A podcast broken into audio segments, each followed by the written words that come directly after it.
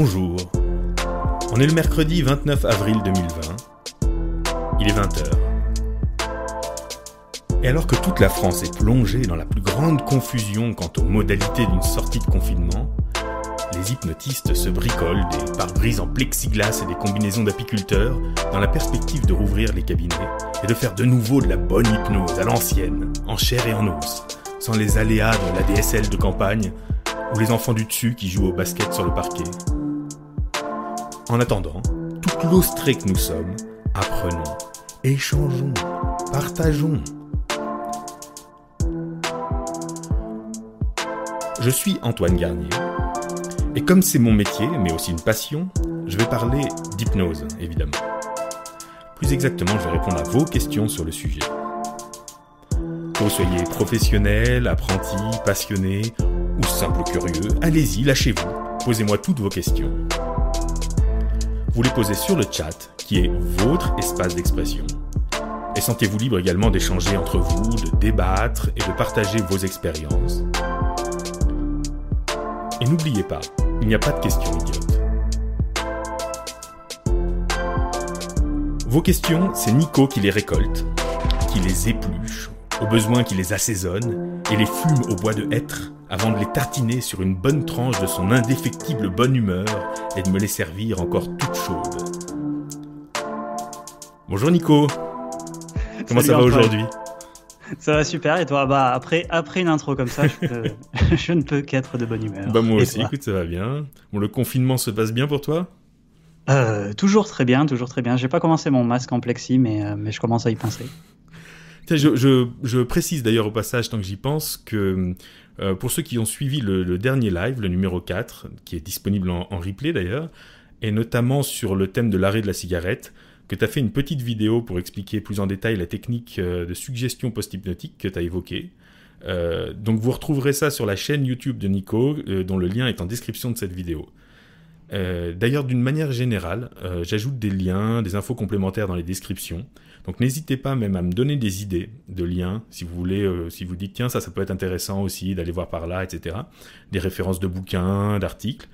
Euh, vous les postez en commentaire et puis bon, si, ça colle bien, bah, je les mettrai en description euh, pour, que, pour que ça soit encore plus visible. Euh, sinon, Nico, alors comment ça se passe au niveau du chat? Dis-moi tout. Eh bien, écoute, pour l'instant, nous avons pas mal de bonsoir, de bonsoir, de bonsoir. Donc, si tu veux, je te propose de commencer avec une question qui avait été posée la dernière fois.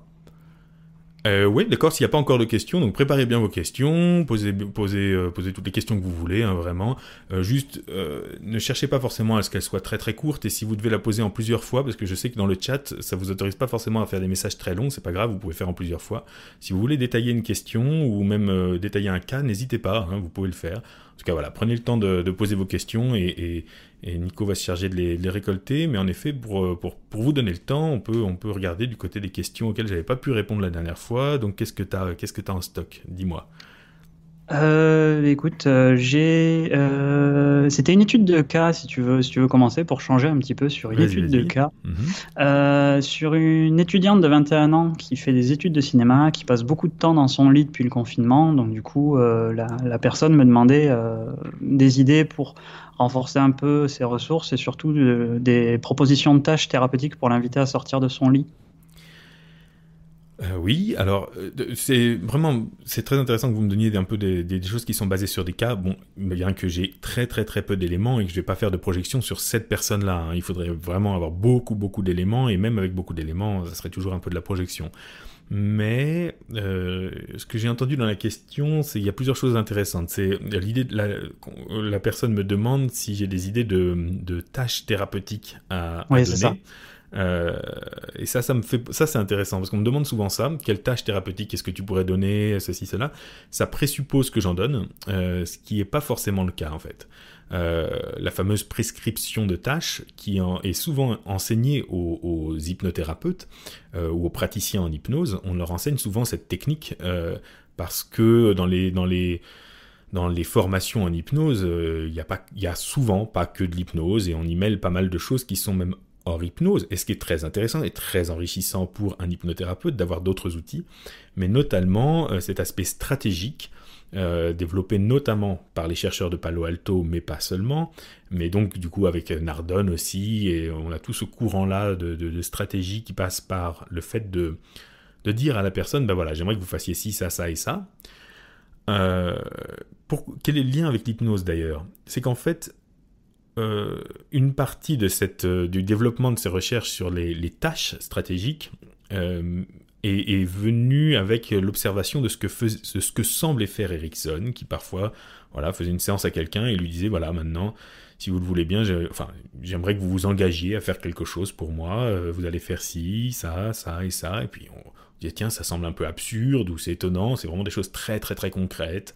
Euh, vous allez aller à tel endroit, vous allez faire telle chose, vous allez le répéter cinq fois, etc. Enfin voilà, vraiment des, tâches très concrètes. Et il se trouve qu'en faisant ça, la personne, ça lui débloquait ci, qui lui débloquait ça, etc. Je crois que chez Erickson, dans la plupart des cas, il s'agissait en réalité de ce qu'on appelle les suggestions post-hypnotiques. C'est-à-dire qu'il disait ça à une personne qu'il avait préalablement plongée dans une hypnose profonde, et quand on a plongé quelqu'un dans une hypnose profonde, on peut souvent obtenir de cette personne qu'elle s'engage, enfin on peut lui demander si elle est d'accord pour s'engager à faire quelque chose, puis elle se réveille, elle n'a aucun souvenir de, ce qu'elle s'est engagée à faire, elle se l'est programmée en elle, elle se réveille, elle ne se souvient pas, et elle l'accomplit de façon très automatique. Or, euh, l'idée de cette stratégie-là, c'est de faire passer des ressources d'un niveau inconscient à un niveau conscient. Bon, bref, voilà, on a commencé à observer ces choses-là et on s'est dit, tiens, on va refaire la même chose. Simplement, on a souvent euh, négligé la part d'induction de l'hypnose. On va faire la même chose avec des sujets qui ne sont pas en hypnose. Et, ça rejoignait les travaux qui, qui viennent pas non plus d'Erickson, qui étaient avant, hein, les, thérapies euh, comportementalistes, voilà, ont toute leur histoire propre. Euh, et, notamment en thérapie bref, ça a beaucoup plu. Euh, euh, et, donc, dans, le, aux hypnothérapeutes, on leur apprend souvent à faire ce genre de choses, c'est-à-dire en dehors de l'hypnose, souvent après l'hypnose, dire à la personne, voilà, j'aimerais que vous fassiez ça, ça et ça avec une stratégie parfois plus ou moins bien maîtrisée d'ailleurs, un peu parfois au pif, euh, sans forcément comprendre quels sont les rouages qui sont en jeu, et sans forcément une, grande compréhension aussi de euh, quel est l'intérêt en hors hypnose ou en hypnose. Donc c'est vrai que moi j'utilise très très peu ces outils-là. Ça m'intéresse moyennement, parce que d'abord je ne suis pas persuadé qu'en général j'ai le charisme pour être obéi par la personne à un niveau conscient. Par contre, si la personne en hypnose m'a dit qu'elle allait faire ça, ça, ça et ça, j'ai beaucoup plus de chances qu'elle le fasse. Donc il est rare que je lui prescrive des tâches sans une hypnose euh, profonde. Il est rare que je fasse des ponts vers des choses, euh, que je programme des choses qui vont se faire sans une hypnose profonde. Ça n'est pas euh, mon métier à moi. Il y a des, il y a des les gens qui font de la thérapie stratégique, de la thérapie comportementaliste. Moi, c'est pas mon métier. Moi, mon métier, si la personne euh, me demande de travailler avec elle, c'est pour activer certains leviers bien spécifiques, qui sont les leviers euh, inconscients qu'on peut atteindre euh, avec les suggestions hypnotiques et les suggestions post-hypnotiques. Donc, avec une personne comme ça, a priori, je lui donnerai pas forcément de tâches à faire euh, hors hypnose, je tâcherai surtout de l'hypnotiser pour voir ce qui va pas, euh, pourquoi est-ce qu'elle reste dans son lit, enfin si ça ne va pas d'ailleurs, parce qu'il n'est pas impossible que finalement ça soit aussi quelque chose d'adapté pour elle, et éventuellement une fois qu'elle est dans l'hypnose, voir avec elle si elle veut bien s'engager dans l'hypnose à faire quelque chose. Et si elle s'engage dans l'hypnose à faire quelque chose, alors ça va agir en elle ensuite comme une pulsion. C'est pas juste quelque chose qu'elle va se dire tiens, j'avais dit que je ferais ça. Donc il faudrait que je le fasse, il faudrait que je me bouge. Tiens, tel jour à telle heure, je m'étais engagé à faire ça. Allez, il faut que je me motive, il faut que je le fasse. Non. Si en hypnose, quelqu'un a déposé, ou je me suis déposé une action à accomplir, j'ai programmé sur mon agenda mental personnel, euh, mercredi à midi, il faut faire ça, eh bien mercredi à midi, c'est pas que je me dirais, tiens, il faut que je le fasse, c'est que hmm, ça montera à l'intérieur de moi, il y a un truc qui aura envie de le faire, peut-être même que je le ferai sans m'en rendre compte, mais en tout cas, ça viendra du fond. Et c'est pour ça que je trouve intéressant justement, cette personne visiblement, je fais des grosses projections, mais si elle n'arrive pas à sortir de son lit, c'est qu'elle doit manquer de ce qu'on pourrait appeler une motivation. Et je crois que la motivation est trop souvent euh, confondue avec euh, un moteur intellectuel. Je crois que vraiment le, moteur profond qui peut animer les gens à agir dans la plupart des cas, c'est quand même une, impulsion euh, qui, qui n'est pas intellectuelle. Quand en général j'ai une idée de quelque chose à faire mais qu'à l'intérieur je n'ai pas d'impulsion, ça va rarement bien loin. Si j'ai une impulsion mais que de quelque chose à faire par exemple, j'ai l'impulsion de manger quelque chose et intellectuellement je n'ai pas envie de le manger, j'ai plus de chances de céder à l'impulsion qu'à mon intellect. Donc finalement, les impulsions profondes, c'est une très très grande force. Et en hypnose, justement, c'est ça qu'on va manipuler, c'est ça qu'on va travailler. On va créer des impulsions profondes. Donc on va pouvoir rééduquer une véritable motivation, que la personne, elle sente que en elle, euh, il y a quelque chose qui la pousse à faire quelque chose. Il y a comme si c'était pas à elle, elle n'a même pas besoin d'avoir une idée de quelque chose à accomplir. Il y a un truc en elle qui a une idée en tête et elle se sent poussée vers ça. C'est exactement ce qui se passe quand on est passionné, par exemple. Si je suis passionné, si demain je me passionne pour, euh, j'en sais rien moi, pour euh, la philatélie, euh, du coup, je vais y penser tout le temps. Je vais avoir envie le matin de me lever pour aller chercher des timbres ou, des. j'ai un peu de mal avec cet exemple du coup, mais mais ça va me ça va ça va être de l'intérieur comme quelque chose. Je suis pas bien quand quand je ne le fais pas. en mangeant, je vais penser à mes timbres, etc. La passion, que ce soit la passion pour quelqu'un ou pour une, une discipline, etc. c'est ce qui nous permet justement de de ne, pas avoir même à faire d'efforts. Il n'y a pas d'effort à faire, donc il n'y a pas de contrainte à suivre, etc. Il y, a un, il y, a un, feu intérieur qui va nous pousser vers quelque chose. On est même mu de l'intérieur, on est mis en mouvement par euh, une sorte de volonté qui nous traverse et on est un peu le jouet de cette volonté. Et quand cette volonté, elle veut nous nuire ou faire quelque chose qui n'est pas bon pour nous, évidemment, on se sent très impuissant. Mais justement, l'idée, c'est pour nous, euh, l'intérêt de l'hypnose, la, valeur ajoutée de l'hypnose, c'est d'aller d'aller soulever le capot pour essayer de voir ce qu'on peut, peut modifier à ce niveau-là, ce qu'on peut réanimer. S'il n'y a pas une braise sur laquelle on peut souffler pour réanimer ce feu, euh, créer une urgence, pourquoi pas. Euh, pourquoi pas créer aussi une motivation négative, c'est-à-dire que dans l'hypnose, la personne puisse, disons que, comment dire, elle est dans son lit et puis finalement elle peut faire ça ou elle peut ne pas le faire et c'est pas très grave. Et ça peut être intéressant de lui faire faire l'expérience, de se rendre compte que c'est grave, de lui faire avoir peur de ce qui pourrait arriver si elle ne le fait pas, avoir peur de ce que, de l'image que ça lui donne d'elle-même si elle ne le fait pas.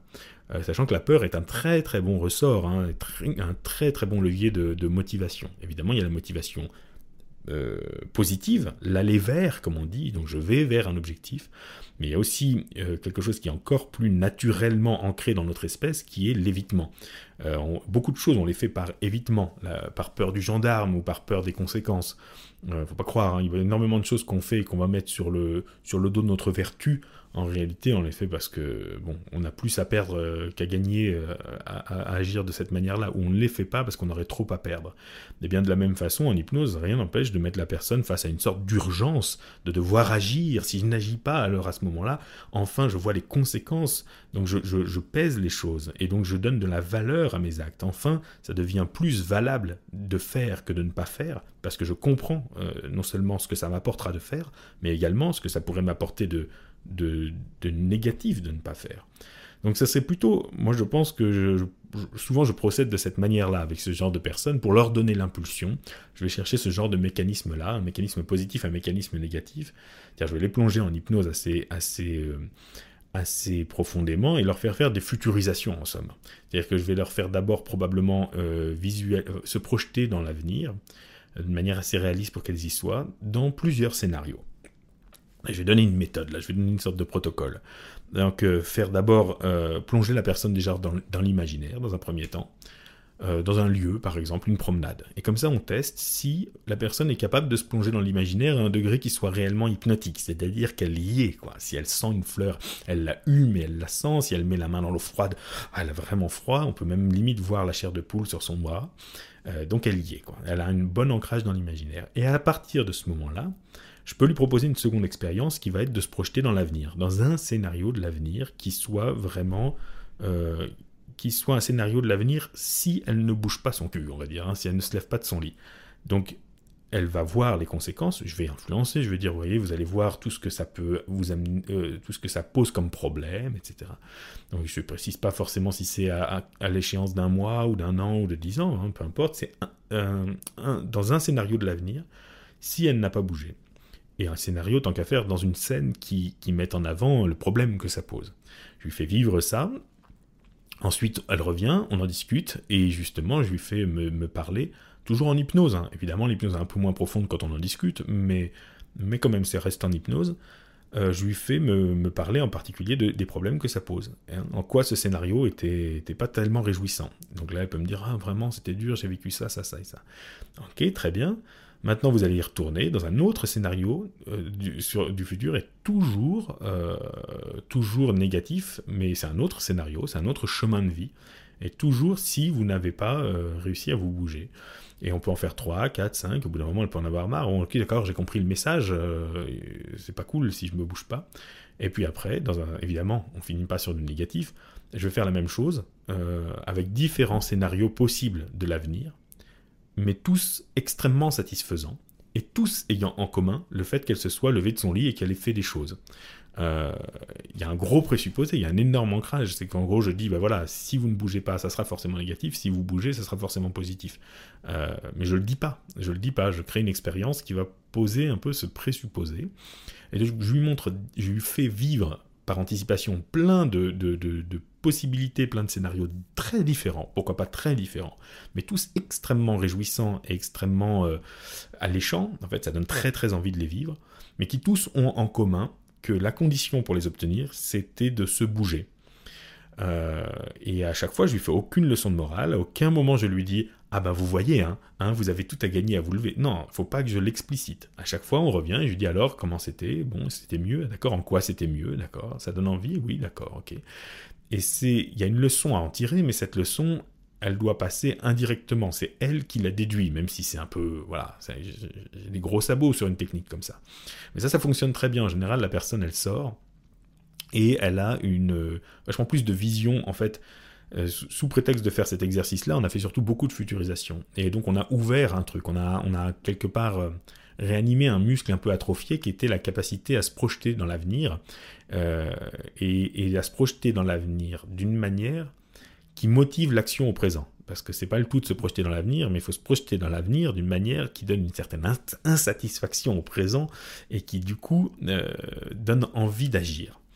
Et, donc, en, général, on a une bonne impulsion. En gros, la personne, non seulement consciemment, mais au fond d'elle, au fond d'elle, elle sait pourquoi faire les choses. Elle a une motivation.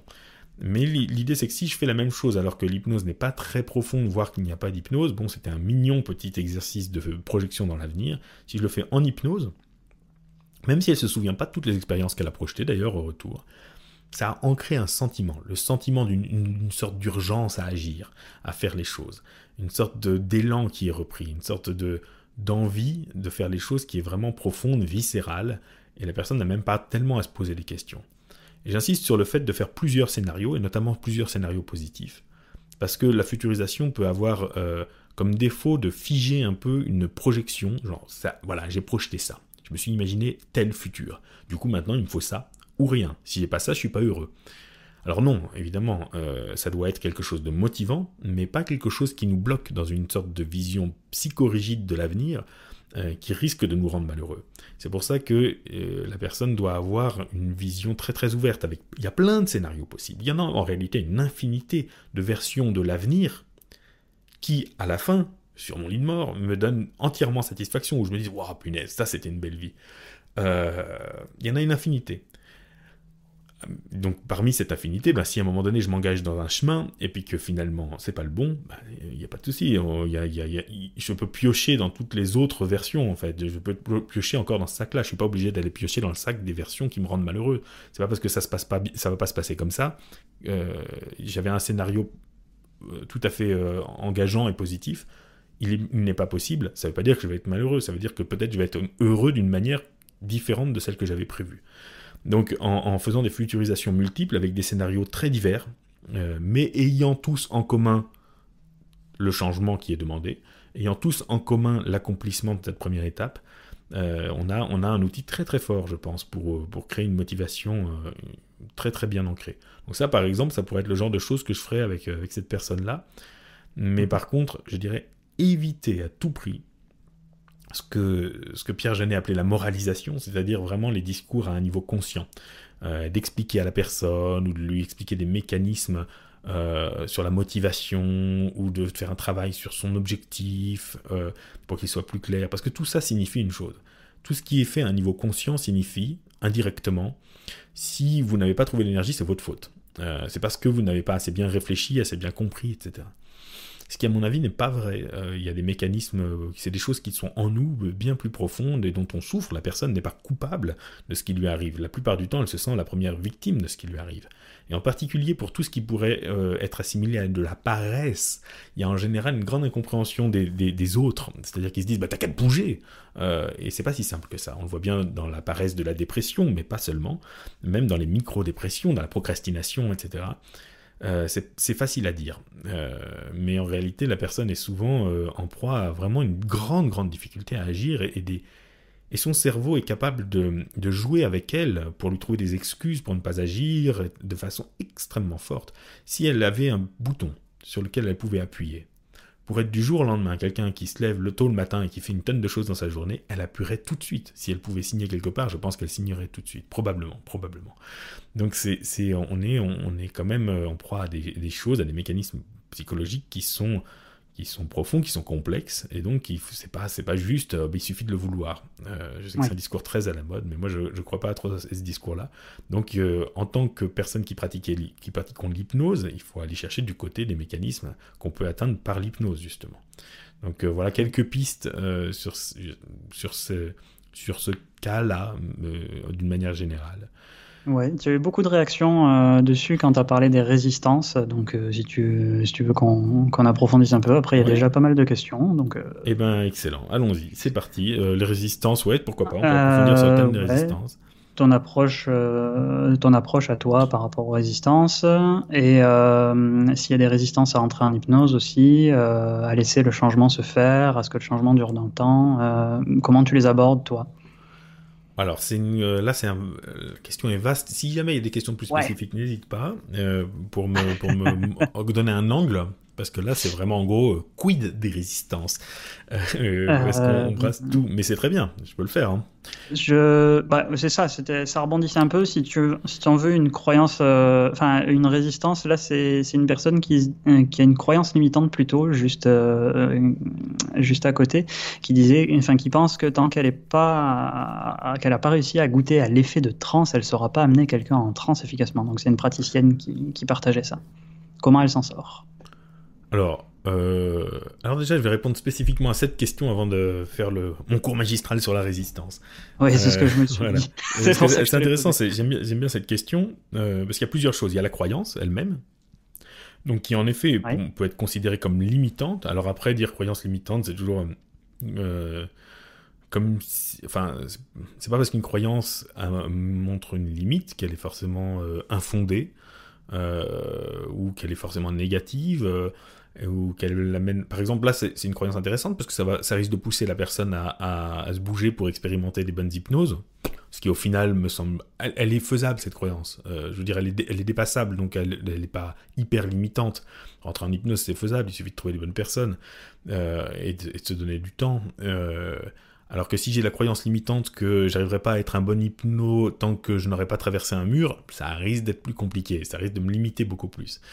Euh, mais par contre, euh, elle, est, en partie vraie quand même. Elle est en partie vraie, elle n'est pas complètement infondée, elle est en partie vraie, mais pas totalement. On peut, sans avoir vécu euh, de bonnes hypnoses, être un très bon hypno, hypnothérapeute, hypnotiseur, parce qu'on manie bien les... On, on, fait les choses simplement avec une bonne compréhension, une bonne intuition, etc. non, j'ai pas, pas, de souci là-dessus. Au contraire, on peut être un très très bon sujet à l'hypnose et vraiment est vraiment très maladroit. On peut être très efficace pour amener les gens à l'hypnose quand on est un bon sujet à l'hypnose. Par contre, par exemple, si on fait une application thérapeutique, c'est pas parce qu'on a un bon sujet à l'hypnose qu'on a un bon hypnothérapeute. Donc c'est pas c'est pas un gage de compétence. D'autant que je me méfie du truc de, dire euh, euh, pour connaître l'hypnose, faut l'avoir vécu. Parce qu'en réalité, euh, une fois que j'ai vécu une hypnose, il y a un grand risque de la généraliser, de dire Ah, mais c'est ça l'hypnose. Et j'entends souvent des gens qui ont vécu, qui ont une expérience d'hypnose et qui disent Ah, mais en hypnose, on. En, hypnose, on, pense à rien, par exemple. Comment ça, on pense à rien? Non. Jusqu'à aujourd'hui, toi, dans tes expériences d'hypnose, tu ne pensais à rien. Mais c'est pas du tout généralisable. Euh, ou en hypnose, on ressent plus son corps. Bah, ça dépend. Il y a des gens qui, au contraire, ont une très grande acuité, euh, une hyperesthésie ou en hypnose, euh, on dort. Ben non, il y a des gens qui n'ont pas le sentiment de dormir, ou, inversement, en hypnose, on dort pas du tout. Ben ça dépend, il y a des gens qui disent à la fin de l'hypnose, j'ai vraiment le sentiment d'avoir dormi, même si physiologiquement c'est pas du sommeil. Donc, euh, explorer l'hypnose, c'est une chose, mais par contre, se garder d'en faire une base, euh, ah ben, non, mais l'hypnose, ça s'apprend pas dans les livres, ça s'apprend en le vivant. Hmm, ça s'apprend aussi dans les livres, en fait. C'est-à-dire qu'en lisant des témoignages, ou en écoutant des témoignages, et surtout en pratiquant, parce que derrière, on peut voir des, des trans, eh bien, on a un panel beaucoup plus riche de ce qu'est l'hypnose, que, euh, que simplement en, vivant soi-même des, des, hypnoses. Donc il faut évidemment cultiver, continuer, à mon avis, enfin il faut, il est utile de continuer d'explorer l'hypnose par soi-même, mais de le voir non pas comme euh, il existe un truc qui est l'hypnose, une fois que je l'ai vécu, c'est bon, je sais ce que c'est. Non, on a mis le pied, on est Christophe Colomb, on a mis le pied en Amérique. Euh, mais la plage, euh, c'est juste un tout petit bout. Euh, derrière, on va continuer de, d'explorer, d'explorer, d'explorer, de défricher, défricher. Bon, je vais arrêter cette métaphore-là ici parce qu'en réalité, elle n'est pas, pas hyper positive à tout point de vue, mais disons qu'on a mis le pied sur un continent et qu'il euh, ne s'agit pas d'en délimiter très très rapidement les contours en disant ben voilà c'est ça l'hypnose. Non, il s'agit de continuer au contraire de pousser les, frontières, d'explorer des nouveaux territoires. Et si je suis allé plutôt jusque là vers le nord, eh bien un jour je peux me dire tiens je vais aller vers le sud. Par exemple si j'ai surtout exploré de l'hypnose à base d'imaginaire dans un état très peu dynamique, un jour je peux me dire mais en fait il y a peut-être tout un pan de l'hypnose par exemple somnambulique que je n'ai pas exploré. Donc je peux aller vers cette direction là. Et en ce cas-là, ça change en général beaucoup notre pratique, parce que mine de rien, on se dit, mais en fait, il y a des tas de gens qui pourraient vivre ça très facilement aussi. Donc, euh, évidemment, notre, notre propre pratique est souvent influencée par, euh, par l'expérience qu'on a. Et notamment, si on a peu d'expérience de l'hypnose, euh, il peut arriver qu'on ait encore des doutes sur est-ce que l'hypnose existe, est-ce que ça fonctionne, etc. Et que du coup, nos séances, dans nos séances, il y a beaucoup de convincers, comme on dit, c'est-à-dire des phénomènes qui sont là pour convaincre, ou alors il y a beaucoup d'explications qui tente euh, ben, de vendre l'hypnose à la personne, c'est-à-dire de la convaincre que ça existe, etc. Et quand on a vécu quelque chose de plus solide, euh, on a moins de doutes, et en, général on se passe de ces choses-là, on comprend que ce sont des phénomènes beaucoup plus mécaniques, enfin pas mécaniques, mais il y a quelque chose de naturel qui se passe et dans lequel on peut aller euh, plus clairement. Donc sur le contenu même de la croyance, je dirais, il y a du vrai, dans le sens où cette exploration va nous nourrir et nous donner une des connaissances de l'hypnose. Mais attention, il faut se méfier de cette connaissance-là, qui n'est pas généralisable. Et lire des témoignages, et lire des auteurs, et lire des descriptions et des définitions, ça permet aussi d'élargir son horizon. Et de se dire, ah mais en fait, euh, ce que, j'ai vécu de l'hypnose, c'est pas toute l'hypnose. Moi, personnellement, quand je lis des descriptions sur des somnambulismes profonds, etc., bah, ça me permet de savoir que ça existe, de savoir comment ça marche, et de mieux les accompagner. Alors que moi, moi-même, en tant que sujet, j'ai pas, pas expérimenté énormément de ces phénomènes-là. Il y a des tas j'ai avancé un peu, j'ai vécu des trucs en hypnose. Je suis pas le meilleur sujet du monde, mais j'ai quand même vécu des trucs. mais heureusement que je ne base pas mon, ma connaissance de l'hypnose sur, mon expérience. Il y a vraiment des tas de phénomènes, des tas de types de trans que j'ai pu voir, que j'ai pu accompagner, que j'ai pu lire, que j'ai pu comprendre, que j'ai pu entendre, etc. Et que moi, j'ai j'ai évidemment pas vécu. Donc, il faut, pour avoir cet esprit ouvert, il faut aller au-delà de, de son propre vécu. Euh, même si après euh, sa propre exploration de l'hypnose va permettre de rentrer dans une hypnose de l'accompagnant au moment où on hypnotise la personne. Rien de tel qu'une personne en hypnose pour en accompagner une autre. Ça c'est encore autre chose. Donc en effet, on, progresse souvent à travailler sa propre hypnose. Mais de la même façon que Darren Brown, par exemple, euh, qui est un homme de spectacle anglais, qui est vraiment un grand maître de l'hypnose, en dehors d'être également un prestidigitateur, etc., un mentaliste, mais c'est vraiment quelqu'un qui fait une hypnose euh, très très élégante souvent, ben lui il dit que c'est un très mauvais sujet et qu'il a, il a peut-être connu une fois une expérience hypnotique. Erickson disait aussi qu'il était un mauvais sujet. Par ailleurs, il était euh, très très bon en auto-hypnose, donc ça compense. Euh, il avait quand même une bonne connaissance de sa transe, mais il disait qu'il n'était pas, pas très bon, un très bon sujet. Donc voilà, ça c'est sur le contenu de la croyance. Ensuite, sur la croyance elle-même, juste sur la croyance limitante, hmm, euh, c'est pas parce qu'on a une croyance, enfin surtout il faut pas donner, je crois qu'il faut pas surestimer le, pouvoir des croyances. Je sais que dans ce milieu on aime beaucoup les croyances et on accorde une très très grande importance aux croyances. J'ai même des gens qui disent tout est croyance. Euh, j'ai même eu un débat, je me souviens avec un collègue un jour, un débat enflammé parce qu'il me disait si on croit que tout est possible, alors tout est possible. Je dis mais ah, vas-y alors on passe la main à travers cette table euh, et puis je, n'arrivais pas à comprendre cette, cette ok en théorie on peut mettre des mots comme ça les uns derrière les autres mais ça c'est déconnecté du concret. Non, il me semble pas que tout soit possible. Et au contraire, il est bon d'avoir des croyances. S'il y a une limite quelque part, il est bon de savoir, d'avoir une connaissance de cette limite. Donc par exemple, si j'ai la croyance que je ne peux pas passer à travers les murs, c'est plutôt une connaissance empirique, expérimentale, qui va m'éviter de me cogner contre les murs. Donc c'est aussi quelque chose qui permet de, ben, de passer par la porte. Si j'ai pas cette croyance, je risque de perdre du temps à essayer de traverser le mur au lieu de passer par la porte. Donc la connaissance des limites est aussi quelque chose qui va me permettre de m'aiguiller vers euh, le bon territoire. Euh, et puis, tout n'est pas forcément croyance. C'est-à-dire que, par exemple, quelqu'un qui ne croit pas à l'hypnose, ou qui ne croit pas être hypnotisable, ça ne va pas changer le fait qu'il va rentrer en hypnose. Ça n'a aucune incidence, hein. vraiment, je pense aucune, au contraire même. Quelqu'un qui croit trop à sa propre hypnose et à l'hypnose est parfois trop enthousiaste, trop optimiste, et va euh, parfois ne pas se laisser assez guider. Il va être trop, euh, il va mettre trop du sien, il va avoir trop d'élan dans la chose. Euh, alors que quelqu'un qui dit par exemple, je, bah oui, je crois pas être hypnotisable, mais, qui, mais à qui on dit, bah, est-ce que, est-ce que tu veux essayer quand même? Puis il dit, ok, essayons. Bah, deux minutes plus tard, il peut être en hypnose profonde, donc sa croyance n'a pas, rien changé.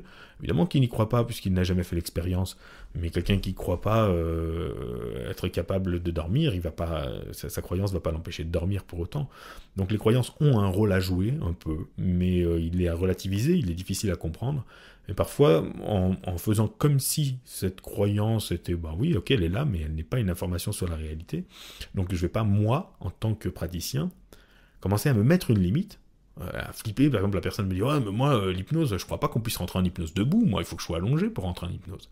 Alors je pourrais me dire, ah bah s'il a cette croyance, il arrivera, du coup, il va bloquer, il n'arrivera jamais à rentrer en hypnose debout. Donc il faut que je l'allonge. Le problème, c'est que là, j'ai pas un fauteuil allongé sous la main. Alors comment faire? Mais non, c'est moi qui me mets une limite. C'est moi qui, me laisse hypnotiser par ce qu'il vient de me dire.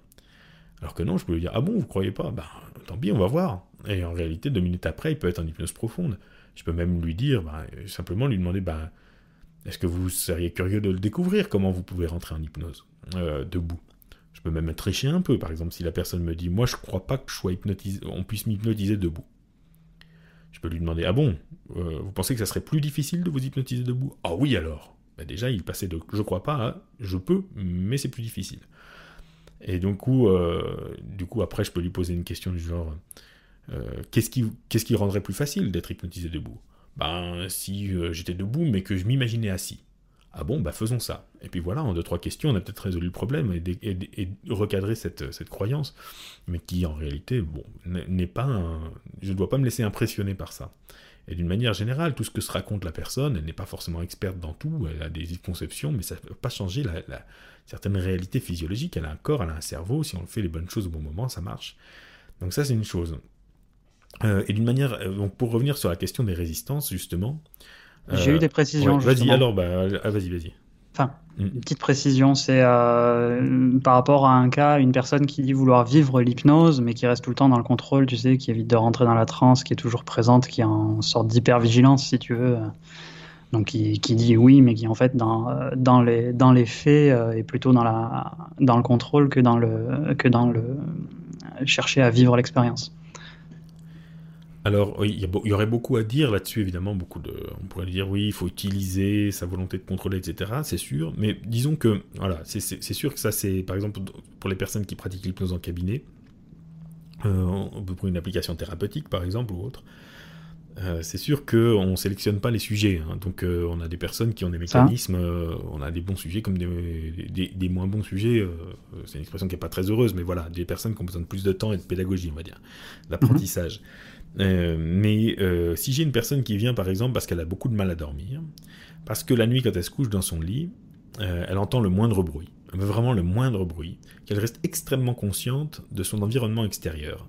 Or, dormir, ça consiste à un moment donné à faire abstraction, à rentrer en introspection d'une certaine façon, à, faire abstraction de l'environnement extérieur au point de ne plus le sentir. Je sens plus au, milieu, au cœur de mon sommeil, je sens plus mes draps, je sens plus le froid dans la pièce ou le chaud dans la pièce de ne plus euh, entendre les bruits, s'il y a une moto qui passe, etc., au milieu de mon sommeil, je euh, je l'entends pas, euh, de plus voir, de plus être présent dans la pièce, donc d'avoir une anesthésie générale de tous les sens, anesthésie visuelle, auditive, etc., d'être coupé de l'extérieur. Et pour ça, il faut avoir une grande confiance dans l'extérieur. Ça veut dire que j'ai détecté que j'étais dans un environnement parfaitement sécure, il n'y a pas de danger. Donc, je peux quitter cet environnement, je peux en toute confiance m'évader. Si je, suis, si je dors dans un environnement, si je dors par exemple sur un banc dans la rue, il y a de fortes chances que je garde une certaine vigilance quand même. Je m'assoupis, mais enfin, je, dors d'un œil. Parce que mon cerveau a détecté que l'environnement n'était pas complètement sécur, et donc il garde un certain degré de vigilance. Et si je suis dans un environnement vraiment très hostile, alors à ce moment-là, je vais même m'empêcher de dormir. C'est-à-dire qu'il ne faut surtout pas que je parte dans une introspection, que je fasse abstraction de l'environnement extérieur. Il faut que je reste au taquet. Et pour une raison ou pour une autre, et les raisons peuvent être très très multiples, je suis là dans mon lit, et eh ben mon cerveau il est au. Comme si l'environnement euh, dans lequel je, suis était euh, hostile, alors qu'il ne l'est pas. Donc il y a une mauvaise évaluation euh, de la dangerosité de l'environnement qui crée une réaction, donc une sorte une vigilance qu'on pourrait appeler une peur, qui fait, mais qui est très protectrice. Mon cerveau est là comme si allumé, éclairé, comme si j'avais bu une quinzaine de cafés. Euh, bah, d'ailleurs, il faut, veiller à ce que ça soit pas le cas, parce que si, si c'est le cas, euh, on sait par quoi agir déjà directement. Parce qu'il faut veiller déjà à l'hygiène, hein, euh, réduire le sucre, le café, des choses comme ça. Mais bon, si même en ayant veillé à tous ces points-là, je suis dans mon lit complètement vigilant, c'est que pour une raison ou pour une autre, une partie de moi se dit que ça pourrait être dangereux de se laisser aller. Je fais une grosse généralité, bien sûr. Mais du coup, en séance d'hypnose, évidemment que la personne va avoir ce réflexe-là aussi. Évidemment que si son cerveau, il imagine que dans sa chambre, c'est dangereux, alors là, dans le cabinet de quelqu'un qu'on connaît pas, euh, face à quelqu'un qu'on connaît pas, qui fait de l'hypnose en plus, enfin, évidemment que là, elle va pas se laisser aller. Euh, probablement, probablement que justement, je vais être face à ce mécanisme-là. Sinon, elle ne serait pas là de toute façon. Donc, euh, c'est logique, c'est normal qu'elle reste vigilante. Cela dit, elle peut très bien rester vigilante et on peut quand même travailler. Par exemple, avec l'idéomoteur, je peux avoir quelqu'un qui me dit J'ai été présent pendant toute la séance, j'ai entendu tous les bruits, j'ai suivi tout ce que vous m'avez dit.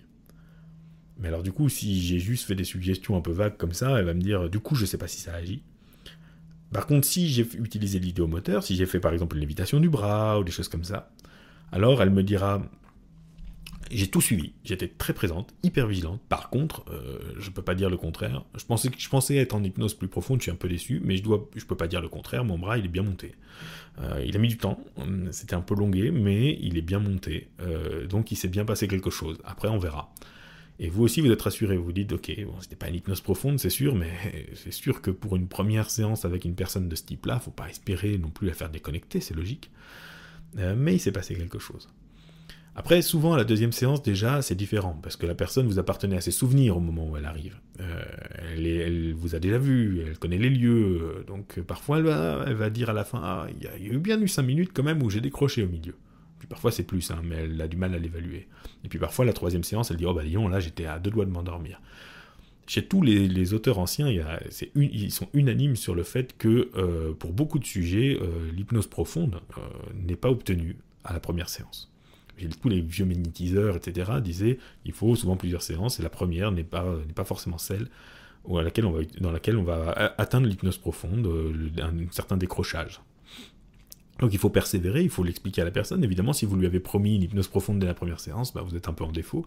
Mais si vous lui avez, bien expliqué qu'on verra bien, ça avancera comme ça avancera, et hein, euh, eh bien à ce moment-là, vous pouvez l'accompagner. Donc c'est pas une résistance, c'est juste euh, c'est juste que la personne a besoin d'apprendre à, faire confiance à son, environnement, mais pas de l'apprendre consciemment. Consciemment, euh, c'est bien qu'il n'y a pas de danger. C'est qu'il y a une part d'elle qui doit apprendre à faire confiance à son, son environnement, puis à relâcher euh, une certaine vigilance, un regard tourné vers l'extérieur, pour pouvoir se plonger dans une introspection, une rêverie profonde, et donc l'hypnose. Donc euh, euh, c'est tout un apprentissage. Et là, rien que l'induction de l'hypnose, c'est-à-dire cet entraînement à l'hypnose, est thérapeutique en lui-même. C'est exactement le même cheminement que le cheminement thérapeutique pour une personne qui aurait, cette, euh, un trouble du sommeil. Sauf qu'on ne fait pas une thérapie de fond, mais, mais ça serait une rééducation de son, de son lâcher-prise, de sa confiance et de son sommeil, qui serait en soi très très positif. Euh, donc ça c'est une chose qui est que bah voilà certaines choses qu'on considère comme des résistances sont des résistances si j'ai une vision capricieuse de ce qu'est l'hypnose ou pour moi les gens ils doivent sur un claquement de doigts euh, s'endormir. Non si, j'ai une conscience quand même des mécanismes qui sont en jeu euh, c'est pas forcément une résistance. C'est un exemple que je donne souvent en formation. Si quelqu'un par exemple si je, si je m'achète un violon un archer et puis que je vais voir un prof de violon et puis je lui dis bah voilà j'aimerais j'aimerais apprendre le violon et il me dit, ok, jouer le concerto numéro 2 de Mendelssohn euh, pour violon. Pardon? Bah allez-y, jouez, jouez Mendelssohn. Comment ça Mais enfin, j'ai même pas le tenir le truc. Ça se tient dans quelle main? J'en sais rien moi. Euh, je sais même pas dans quelle main ça se tient. Euh, ah bon, ben non, ben là, si vous n'êtes pas capable de jouer ça, euh, c'est que vous êtes résistant au violon. Comment ça, je suis résistant au violon C'est à vous de me l'apprendre. Évidemment, c'est à, lui, à lui de me l'apprendre. Il ne va pas dire que je suis résistant au violon parce que je peux pas jouer Mendelssohn. Eh bien, parfois, parfois, parfois seulement, évidemment, en hypnose, on peut avoir ce comportement-là. Ben, allez-y, rentrer en transe. ouais, mais là, j'y arrive pas. Ah, mais vous êtes résistant. Ben non, c'est à vous de m'apprendre à rentrer en transe, c'est à vous de m'apprendre pas à pas, de m'expliquer ce que c'est, d'avoir la patience d'attendre que je développe chacune des briques, chacun des phénomènes, d'éventuellement user de différents, euh, différents ingrédients pour ça. Et juste, euh, j'ai un ingrédient qui me vient en tête, donc je vais le dire euh, tant que j'y pense. notamment, je parlais de... je parlais d'une personne qui va être très très présente et cogiter énormément et donc avoir une très grande vigilance sur le présent. Si, et je, disais, bah, si elle sort avec une lévitation de bras, bah, au moins il ne s'est pas rien passé. Simplement, il faut quand même admettre que parfois, quand on est très très très vigilant, ça peut ralentir, voire bloquer certaines réponses idéomotrices. Euh, par exemple, une lévitation de bras, si la personne est là au taquet, hyper attentive, chez certaines personnes, ça empêche le truc de se faire. Euh, elle est trop présente. Donc une façon de la rendre moins présente, c'est de faire diversion. vous pouvez très bien lui dire, bah voilà, votre bras va monter tout seul, à son propre rythme, on va prendre le temps. Mais pendant ce temps-là, dites-moi, et puis là, vous lui posez des questions. Vous pouvez lui demander Vous habitez où déjà? Ah oui, d'accord. Mhm. Et vous y habitez depuis longtemps? D'accord. Et vous aimez euh, C'est sympa comme coin? Je connais pas du tout. Ah. Et puis, ou alors des questions en thème, sur son thème, ou alors vous pouvez lui raconter une histoire. Mais faire diversion, ça va obliger son attention à se porter sur autre chose. Et ça va aider la réponse idéomotrice à, s'amorcer. Une fois qu'elle est amorcée, c'est bon. On peut en général revenir et la personne peut redevenir spectatrice de, euh, de ce qui se passe. Mais on peut donc avoir une hypnose qui est plus approfondie où la personne cesse d'être spectatrice de ce qui se passe, euh, ou une hypnose plus dissociée où la personne reste très spectatrice de ce qui se passe, mais qui est quand même de bonne qualité. Simplement, il y a des spectateurs qui sont un peu chiants, quoi. Je veux dire, qui, empêchent un peu le spectacle de se jouer. Donc, eux, on peut quand même un peu les, faire diversion, euh, leur donner un os à ronger pour qu'ils laissent un petit peu les, processus se faire. Euh, ça, c'est un type en particulier de ce qu'on pourrait considérer comme une résistance. Après, il y a plein d'autres choses à dire sur la résistance, mais je sens qu'il y a plein de questions. Alors vas-y, dis-moi. Ok. Euh, enfin, là, du coup, tu as abordé un peu euh, le, au niveau des, des résistances les, les différentes questions. Est-ce que tu es prêt à passer à la prochaine? Parce qu'il t'en reste pas mal. Oui, en dehors de ce thème, tu veux dire un autre thème ou? Euh, oui, bah, j'ai une question qui avait déjà été posée la dernière fois, qui a été reposée là. Donc, juste, j'aimerais dire quand même encore quelque chose euh, sur les résistances. Euh, du coup, c'est que bon, c'est un vaste thème. Hein, on en reparlera souvent, mais juste, je pense qu'il faut prendre ce mot comme quelque chose de positif. Euh, c'est pas, ça n'est pas synonyme de blocage. Je, euh, à la base, c'était une métaphore. Euh, je pense que c'était une métaphore liée à l'électricité, comme une résistance électrique. Quand le courant passe à travers une résistance électrique, il n'est pas interrompu. Il est, il est limité. Il est, il est, il est. Alors, je suis pas spécialiste de cette question, mais on va dire, il est, il, voilà, il, il est il est contenu, on va dire. Et, et, et ça, par exemple, si je, si je tape dans mes mains, si j'applaudis, euh, dans l'air comme ça, eh bien, j'ai très peu de résistance. L'air fait très peu de résistance sur mon geste. Mais si j'essaie d'applaudir sous l'eau, ça sera soit plus difficile, soit plus long, euh, soit un peu des deux. Parce que l'eau amène plus de résistance. Mais je peux le faire, je peux quand même le faire. Eh bien, chez certaines personnes, quand une idée arrive en elles, ça devient tout de suite une réponse physique. Vraiment, ça se fait euh, sans aucune résistance. Chez certaines personnes, quand une idée arrive en elles, ça commence à transformer leur corps, leurs pensées, etc. Et, ça, et elles donnent une réponse à ça. Euh, leur suggestibilité, leur réceptivité prend un petit peu de temps, mais chaque idée a, a, besoin de prendre du temps pour faire son chemin et donner lieu à une réponse complète. Et chez certaines personnes, quand une idée arrive en elles, il faut beaucoup, beaucoup, beaucoup de temps pour que ça devienne une réponse complète mais c'est juste une question de temps. Donc souvent il faut l'ajuster chez quelqu'un chez qui il n'y a pas assez de résistance, le courant passe trop fort et trop vite, euh, il faut même augmenter la résistance pour qu'elle ait un meilleur contrôle sur son émotivité, sur sa suggestibilité, pour qu'elle soit moins naïve, moins plein de choses. Et chez une personne qui a peut-être un peu trop de résistance, euh, les idées peinent à, devenir une émotion, à devenir un apprentissage, à s'ancrer en elle. Bon, peut-être on peut diminuer la résistance pour que euh, pour que ça passe mieux. Alors diminuer la résistance, c'est pas toujours évident parce que souvent, si elle s'est mise haut, c'est pour une raison, c'est que dans le passé, cette personne a appris à, se méfier peut-être, à, se, devenir un peu, à se protéger contre certaines choses. Donc il faut d'abord euh, peut-être régler cette, une peur éventuelle, mais ensuite derrière, on peut en effet ajuster la résistance. Mais il faut le voir comme quelque chose de très positif. Et surtout, si vous ne voulez travailler qu'avec des sujets qui ne résistent pas à l'hypnose, qui ne résistent pas au changement, et qui sont faciles, il ne faut pas faire ce métier. Le, ce métier consiste justement à gérer ben, toute cette complexité psychologique. Euh, on, dit parfois que les hypnothérapeutes sont, moins bons pour hypnotiser que des hypnotiseurs de spectacle. Hein, je le répète, j'ai déjà dit et je le répéterai, mais c'est faux. Hein, puisqu'un hypnotiseur de spectacle, en général, il sélectionne des gens qui sont déjà en hypnose. Donc c'est pas son métier de, prendre le temps de leur apprendre l'hypnose. En gros, il va faire des concerts avec des gens qui savent déjà jouer du violon. Il va juste les sélectionner pour un concours. Euh, ou pour un concert, quoi. Il va faire un casting. Euh, l'hypnotiseur, euh, l'hypnothérapeute, ou un praticien en hypnose, il va être le prof de violon. Donc, en fonction du niveau et du talent de la personne, il va l'amener au résultat, voilà, au résultat voulu. Donc, c'est plus ingrat, ça demande du temps, de la patience, mais, mais ça se fait bien aussi. Après, voilà, c'est sûr qu'il faut une certaine souplesse d'esprit et avoir une conception de l'hypnose assez large pour ne pas considérer des, des résistances. Et souvent aussi, petite chose, Souvent, certaines choses qu'on considère comme des résistances ou des échecs d'une suggestion sont un manque de temps qu'on a laissé à la personne. Si par exemple une personne, euh, je lui dis, euh, ok, vous n'allez plus entendre que ma voix et tous les autres sons, vous allez cesser de les entendre. Et eh bien évidemment, je vais déjà pris cet exemple, je crois, mais évidemment sur le coup, elle écoute les autres sons, donc c'est sûr, euh, ça n'a pas, ça n'a aucun sens. Et je vais me dire, ah zut, ça n'a pas marché, mon anesthésie auditive, mon hallucination négative n'a pas fonctionné.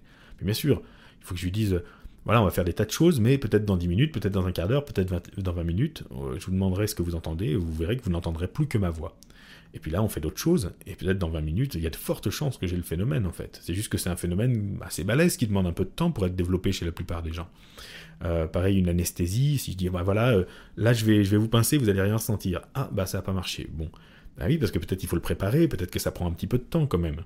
Donc souvent, euh, on a une, c'est pas la personne qui échoue, c'est nous qui euh, l'avons mise en échec parce qu'on a, on a mis une barre beaucoup trop, beaucoup trop vite et que c'est peut-être pas réaliste par rapport à, sa capacité.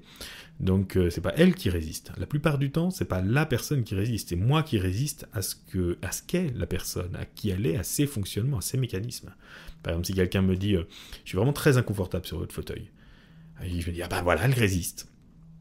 Euh, lui dis, bah, essayez de trouver du confort, euh, imaginez que vous êtes dans votre lit. Ben, c'est moi qui suis en train de résister. Euh, pourquoi est-ce que je lui dis pas, ben, levez-vous?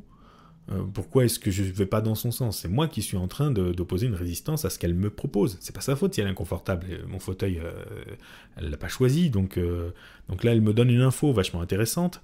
Et au lieu de me baser sur cette info et de lui dire, bon, bah, qu'est-ce qu'on fait alors? Dans quelle position vous voulez vous, voulez vous mettre? Bah, je suis en train de m'enfoncer, je veux absolument avoir raison, c'est mon fauteuil, c'est le meilleur fauteuil d'hypnose, et puis voilà.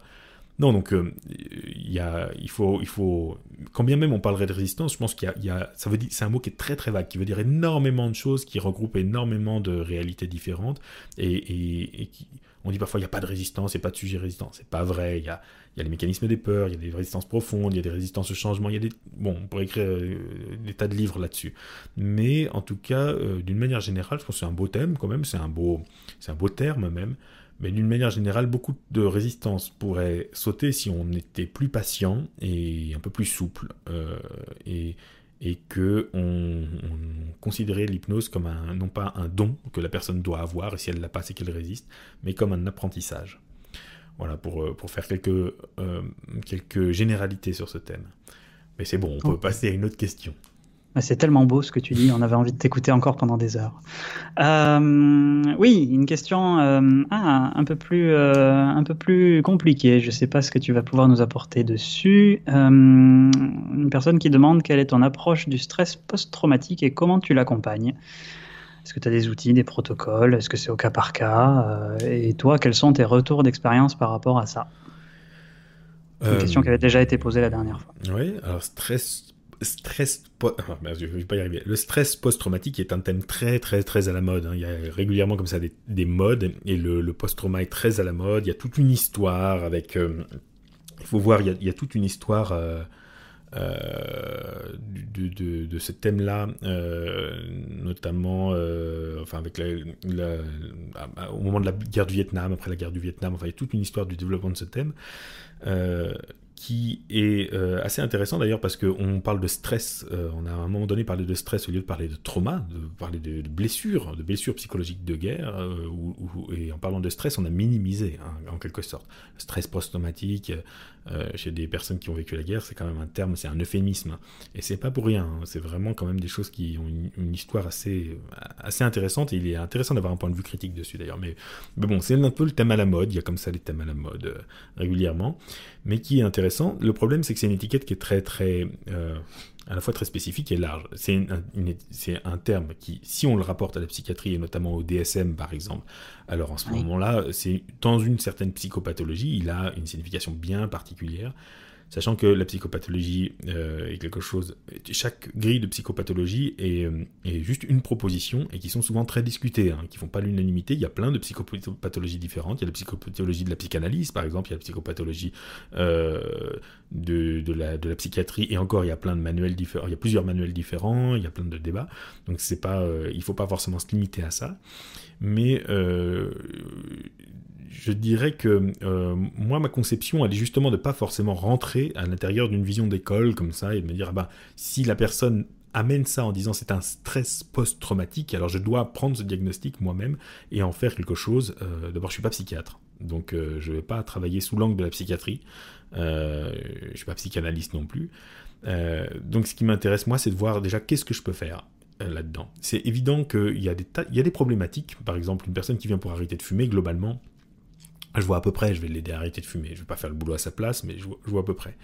Si une personne vient avec une jambe cassée, ben je vais me demander qu'est-ce que je peux faire. Je vais pas lui réparer sa jambe, mais je peux peut-être agir à un certain niveau. Qu'est-ce que c'est le problème? C'est la douleur, c'est qu'elle est stressée, c'est que du coup elle a un mauvais comportement, elle marche trop sur cette jambe? Il y a peut-être un petit élément sur lequel je vais pouvoir apporter une petite aide qui, dans le processus, va pouvoir agir avec un stress, post-traumatique, déjà si elle a ce diagnostic-là, je vais lui demander si un médecin lui a fait ce diagnostic, et si c'est pas le cas, je vais lui demander d'aller voir ou bien un psychologue ou bien un psychiatre pour avoir un diagnostic, euh, et je vais me demander, moi, qu'est-ce que je peux faire là-dedans? Et mon obsession à moi, personnellement, c'est un peu de chercher, euh, c'est un peu de, de, faire une antipsychologie au sens... Euh, de ne pas surpsychologiser, de ne pas chercher d'interprétation, de signification, de chercher un peu quel est le, conditionnement, quel est le problème en fait, de quoi la personne euh, se plaint au présent? Donc si elle a vécu un trauma, ok, elle a vécu quelque chose, mais qui aurait pu ne pas être traumatique pour une autre personne, ou qui aurait pu être traumatique, mais elle aurait pu faire preuve, une autre personne aurait pu faire preuve d'une résilience naturelle. Donc chez cette personne-là, il y a visiblement quelque chose qu'elle a vécu, qui, pour une raison ou pour une autre, a créé un conditionnement en elle, et qui, pour une raison ou pour une autre, n'a pas pu être résolu de lui-même. Elle n'a pas la, résilience naturelle n'a pas n'a pas œuvré. Euh, donc déjà voir si je peux pas juste débloquer la résilience naturelle, c'est-à-dire faire en sorte que le processus naturel par lequel on fait son deuil de certaines choses et on débat certaines choses et on les digère ne peut pas juste être encouragé, juste encouragé. Donc mon, mon influence elle serait très minime.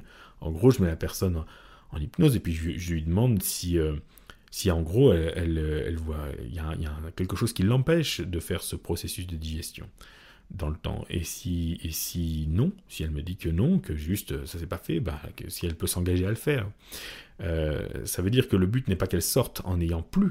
Euh, et, ce qui lui enfin, qu'elle sorte et que ce qui lui est arrivé ne soit plus traumatique, pas du tout, mais qu'elle sorte et que là commence euh, le, processus naturel par lequel elle va donner une juste place à ce qui lui est arrivé, qui ne provoque plus au présent de stress.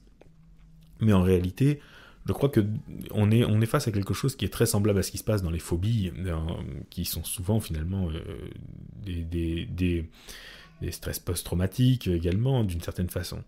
Euh, pas toujours, mais souvent. Mais j'ai vécu un événement, et durant cet événement, et dans la panique de cet événement, et dans l'émotion de cet événement, et dans l'urgence de cet événement, mon cerveau, euh, sans mener une réflexion euh, très sage et consciente et posée, mon cerveau a détecté que quelque chose était extrêmement dangereux. Et il va essayer de me protéger fortement de cette chose qui est extrêmement dangereuse. Euh, donc dorénavant, à chaque fois que quelque chose évoquera ça, à chaque fois que quelque chose lui donnera l'impression que c'est en train de revenir, eh bien, il va me faire régresser à ce moment-là, il va me ramener cet apprentissage euh, qui est la fuite, et il va tenter de me faire fuir, il va tenter de me, donc il va me donner une réaction de, réaction de stress, euh, c'est-à-dire vraiment d'appui, il va me, mettre en mode fuite, quoi, euh, pour que je puisse me, protéger. Vraiment quelque chose d'extrêmement mécanique. Par exemple, si j'ai été agressé par une personne moustachue, eh bien, il est possible qu'ensuite, à chaque fois que je vois quelqu'un de moustachu, j'ai mon cerveau réagisse en disant, ben, oula, c'est en train de se produire à nouveau. Euh, et donc il faut fuir. Et alors cette fuite, ou se tétaniser, ou avoir différentes réactions qui peuvent être finalement pas qui semblent pas rationnelles, mais qui d'une certaine façon sont des apprentissages maladroits. Et euh, qu'est-ce que la personne veut? Quel est le problème? Le problème, il n'est pas qu'elle a vécu ça. Euh, elle l'a vécu, elle l'a vécu. Je veux dire, c'est plus un problème. c'est passé. J'ai été agressé par une personne moustachue, par exemple. Bon, ben, de toute façon, au présent, c'est plus un problème, puisqu'il n'est plus là. Euh, le problème, c'est que ça a conditionné des choses qui se réactivent et qui me font régresser régulièrement. Donc le problème, c'est que dans telle et telle et telle et telle situation, je, euh, mon, cerveau et mon corps, du coup, réagissent de telle et telle et telle manière. Et qu'est-ce que veut la personne? Et qu'est-ce qu'elle attend de moi? Elle attend de moi souvent que je sois un peu bête et discipliné, que j'ai une vision assez bête et méchante de la chose, qui est, bon, ben, dans telle et telle et telle situation, vous ne voulez plus agir de telle et telle et telle manière. Donc on va voir si on peut simplement décabler ça, non pas conditionner une nouvelle façon de réagir, mais déconditionner cette façon de réagir. Euh, non, pas complètement. Hein. Pas complètement, il y a sûrement des apprentissages à tirer de cette expérience, mais euh, pour ne plus, euh, pour ne pas retourner non plus, dans, ne pas reprendre les risques que j'ai pris, mais visiblement, il y a quand même beaucoup de nettoyage à faire, beaucoup, un deuil à faire de cette expérience du passé. Euh, je dis dis pas que ça veut dire mettre la personne en hypnose et puis couper des câbles. C'est un processus qui peut être quand même assez long, assez complexe, mais qui porterait, on va dire, sur le présent aussi, sur, sur le présent et puis sur la construction de l'avenir. Ok. Euh, j'insiste là-dessus parce que j'insiste sur l'aspect négatif de la chose aussi parce qu'on on pense souvent qu'il faut faire un travail positif, c'est-à-dire un travail qui construit quelque chose. Je pense que très souvent la demande c'est je ne veux plus réagir de telle manière. Je ne veux plus ressentir ça, je ne veux plus, je ne veux plus euh, avoir telle pensée, telle idée, etc. Et je crois que c'est très important de respecter aussi une demande négative. La personne ne veut plus si, ça, ça et ça. C'est très clair. Dans telle et telle et telle circonstance ou tel et tel stimulus provoque ça chez elle. Elle n'en veut plus. Qu'est-ce qu'il faut mettre à la place? On verra bien. Il faut libérer ça. Donc si on peut libérer ça, euh, c'est une bonne chose. Le, mieux, c'est quand même que ce soit la personne elle-même qui arrive à s'en débarrasser. Or, concrètement, Comment faire? Ben, Il y a des millions de façons de faire, mais il faut admettre quand même que les façons de faire qui se basent sur l'origine présumée, mais qui est souvent quand même identifiée, un, stress post-traumatique, on a quand même un trauma, on a quand même quelque chose qui est là, qui est, clair. C'est vrai que faire un travail sur ce qui est l'origine, euh, ça semble être quand même plus parlant pour la personne et plus fort. Euh, plutôt que d'éviter ça en, disant non, on va travailler. Évidemment qu'on travaille sur le présent et sur l'avenir. Euh, on travaille à construire l'avenir au présent, toujours. On ne travaille pas réellement sur le passé. Le passé, on ne peut pas y retourner. On peut travailler sur la mémoire du passé, sur la façon dont le passé est représenté au présent. Et mine de rien, c'est quand même assez fort, parce que sinon, je donne l'impression que je suis quelqu'un qui n'ose pas, qui n'ose pas appeler un chat un chat, euh, qui n'ose pas mettre les mains dans le cambouis, qui n'ose pas aller vers, voilà, le thème, quoi. Il y a un tabou, il y a un truc, on tourne autour, et puis jamais on va le nommer, quoi. Ce qui vous est arrivé, qu'est-ce qui vous est arrivé? Et, d'ailleurs, c'est Erickson qui dit souvent, euh, paradoxalement, qui dit souvent que euh, il y a quand même pas mal de choses qui ne sont résolues que par le fait que la personne l'ait revécu en hypnose. Et revécu son trauma en hypnose. Alors revécu, alors que ça soit de manière dissociée, associée, etc. En tout cas, qu'elle soit allée à un moment donné euh, remettre les mains dedans et dépasser ça. ou alors peut-être le réinterpréter, mais il n'empêche que souvent à ce moment-là, je vais passer par de la régression. Donc, euh, entraîner la personne à la régression sur des sujets neutres, des souvenirs euh, de vacances, des choses comme ça. Puis petit à petit, quand j'ai une personne, alors en général, euh, les sujets neutres, ils deviennent très vite chargés en réalité. Hein. La personne, elle en a marre des sujets neutres et puis elle va très vite s'orienter vers quelque chose qui fait sens. Mais une fois que j'ai une personne qui a une bonne capacité à régresser, à ce moment-là, je vais peut-être par exemple la faire régresser à avant le trauma. Alors c'est des trucs classiques ça, hein, c'est des trucs que j'ai appris moi euh, en, formation. Hein. Mais par exemple, la faire régresser à avant le trauma, euh, avant que ça arrive. Euh, et, là, j'ai une personne qui, a tel ou tel âge, et qui est devant moi, et qui ne sait pas ce qui va lui arriver. Et à ce moment-là, je peux lui dire des choses, lui dire, bah voilà, dans la vie, on ne sait pas ce qui peut arriver, mais vous sachez que ceci, que ceci, que cela, lui prodiguer quelques conseils. Et puis, euh, et ça peut se faire de cette manière-là. Comme je peux, non pas passer par une régression, mais par le fait qu'elle se voit euh, avant le trauma. C'est-à-dire qu'en hypnose, elle va voir, euh, par exemple, l'enfant qu'elle était ou l'adulte qu'elle était avant que ça arrive. Donc elle voit cette personne totalement naïve de ce qui va se passer dans le futur. Simplement, elle, elle la voit, mais elle, elle est porteuse de connaissances sur l'avenir.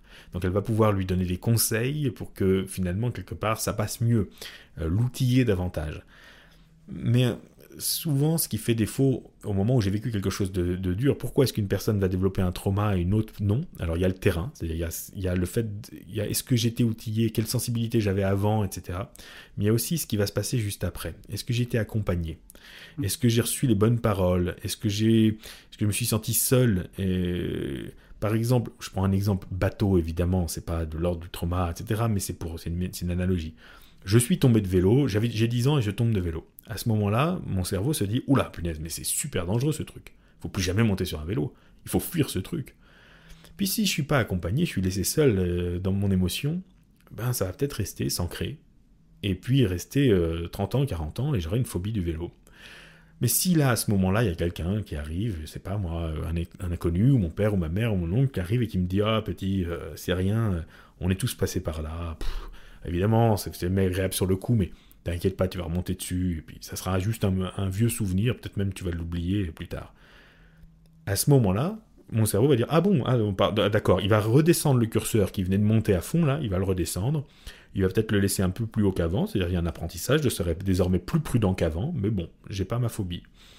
Et c'est souvent ce qui peut manquer. Et ça, ça peut être vraiment très intéressant de ramener la personne à juste après soit par une régression, soit elle se voit euh, juste après.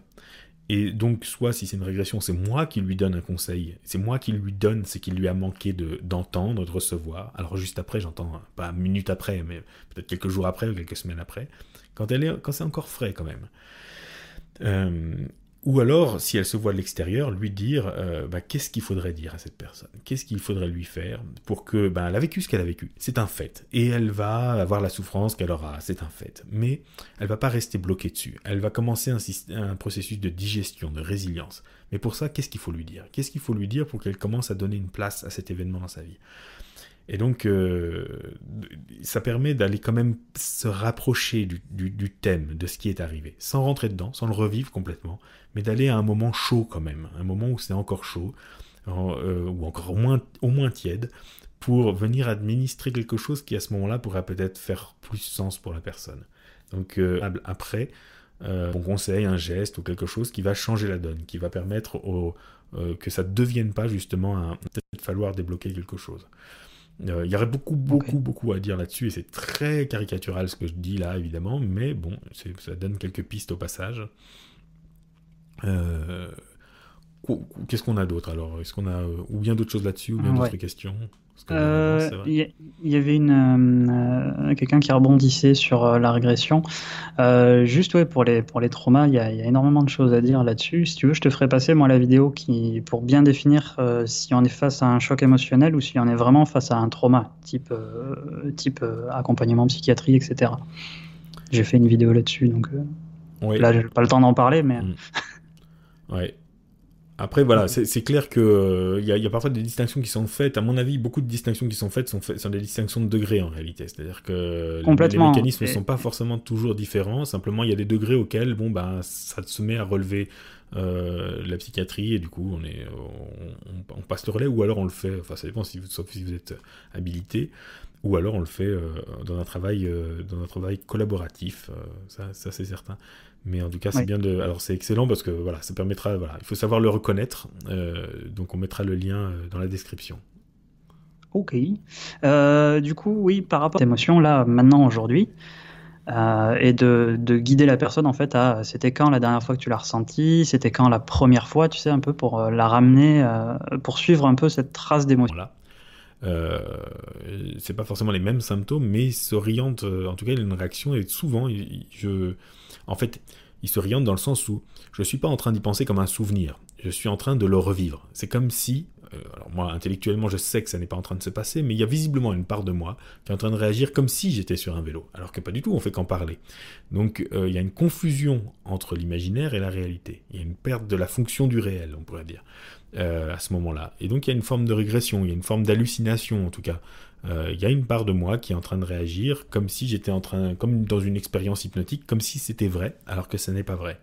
Donc il y a un phénomène hypnotique d'une certaine façon. Donc on peut utiliser ce ressort-là, ces régressions naturelles, euh, pour arriver à une régression.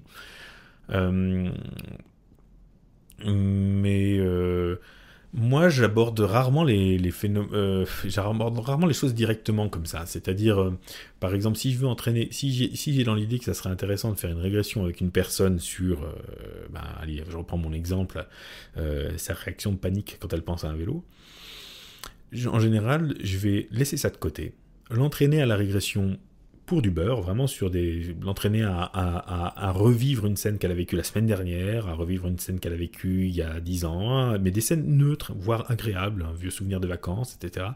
Euh, à redevenir euh, l'enfant qu'elle était à tel âge quand elle prenait plaisir à jouer dans la cour de l'école ou je ne sais quoi. Euh, et une fois que j'ai une personne qui est compétente pour la régression, à ce moment-là, proposer une revenir au thème et proposer d'appliquer la régression sur, ce, sur, ce qui, sur ce qui nous intéresse. Je vais rarement utiliser le, problème le problème pour aller vers le phénomène, euh, parce que ça peut mettre de la pression, ça peut mettre de... Ouais, ça, bon, je sais pas, c'est une habitude que j'ai prise. Euh, de faire régresser la personne par ça. En plus, ça peut être très inductif en fait. C'est-à-dire que je, ça peut être moi qui induit quelque part que. En fait, il y a une surfocalisation. Si je lui fais faire une, si je la fais régresser à la dernière fois qu'elle a essayé de prendre le vélo, qu'elle s'est sentie mal, et qu'ensuite je la fais régresser à la fois précédente et je la fais régresser, etc., etc., jusqu'à la source c'est quand même euh, beaucoup d'exposition à quelque chose de, difficile. Euh, et il n'est pas impossible qu'elle développe à ce moment-là une forme de résistance, qu'à un moment donné, elle, elle, ça soit trop dur, elle voit le truc arriver, elle s'approche du, monstre en quelque sorte, d'une façon directe, elle le voit grossir. Euh, alors que si on passe par une compétence à la régression, euh, d'autant qu'en plus, du coup, je peux utiliser toutes ces expériences imaginaires comme, euh, comme ressources. Si à un moment donné ça se passe mal, ben on y retourne. On retourne dans, dans, les, dans les super bons souvenirs qu'on avait, avait ancrés. Donc ça me permet de, de, de travailler l'hypnose à part. Euh, mais les deux sont possibles, chacun a sa façon de faire. Mais voilà, moi je, je, je j'utilise pas vraiment cette, cette séquence-là, on va dire. D'accord. Il y avait une réaction sur, euh, sur, enfin, pas vraiment une réaction, mais qui va bien avec, euh, avec les phobies dont tu parlais tout à l'heure. Euh, plus sur un cas, si ça, si ça te branche. Vas-y, avec plaisir. Allez, donc du coup, une personne qui a une phobie de l'orage depuis l'enfance, c'est carrément une terreur qui la paralyse. Euh, quand euh, quand il y a de l'orage, elle se réfugie dans des endroits euh, comme des pharmacies, enfin n'importe où elle peut rentrer. En fait, elle rentre et elle se sent honteuse et paralysée. Et elle est obligée d'attendre que son mari ou ses enfants viennent la, la récupérer. C'est une infirmière libérale de, de 40 ans, donc du coup qui vit ça. Et la question? Euh, ben, La question, c'était euh, par, rapport, euh, par rapport à. Il n'y a, pas, a pas de plus de précision, je t'avouerai. Donc, quoi faire, c'est ça J'imagine quoi faire. Je bois un peu d'eau, du coup, je viens de me faire avoir par le timing, je pense. je, pensais, pensais que j'allais parler un peu voilà, plus. Voilà, c'est ça. Parle, parle, parle, je, bois. Non, donc, ok, quoi faire ben Là, typiquement, par exemple, je, vraiment, je, je répète ce, que je pense, ce que, pour l'instant, en tout cas, ce que je pense pour l'instant, c'est que c'est exactement là que l'hypnose est utile.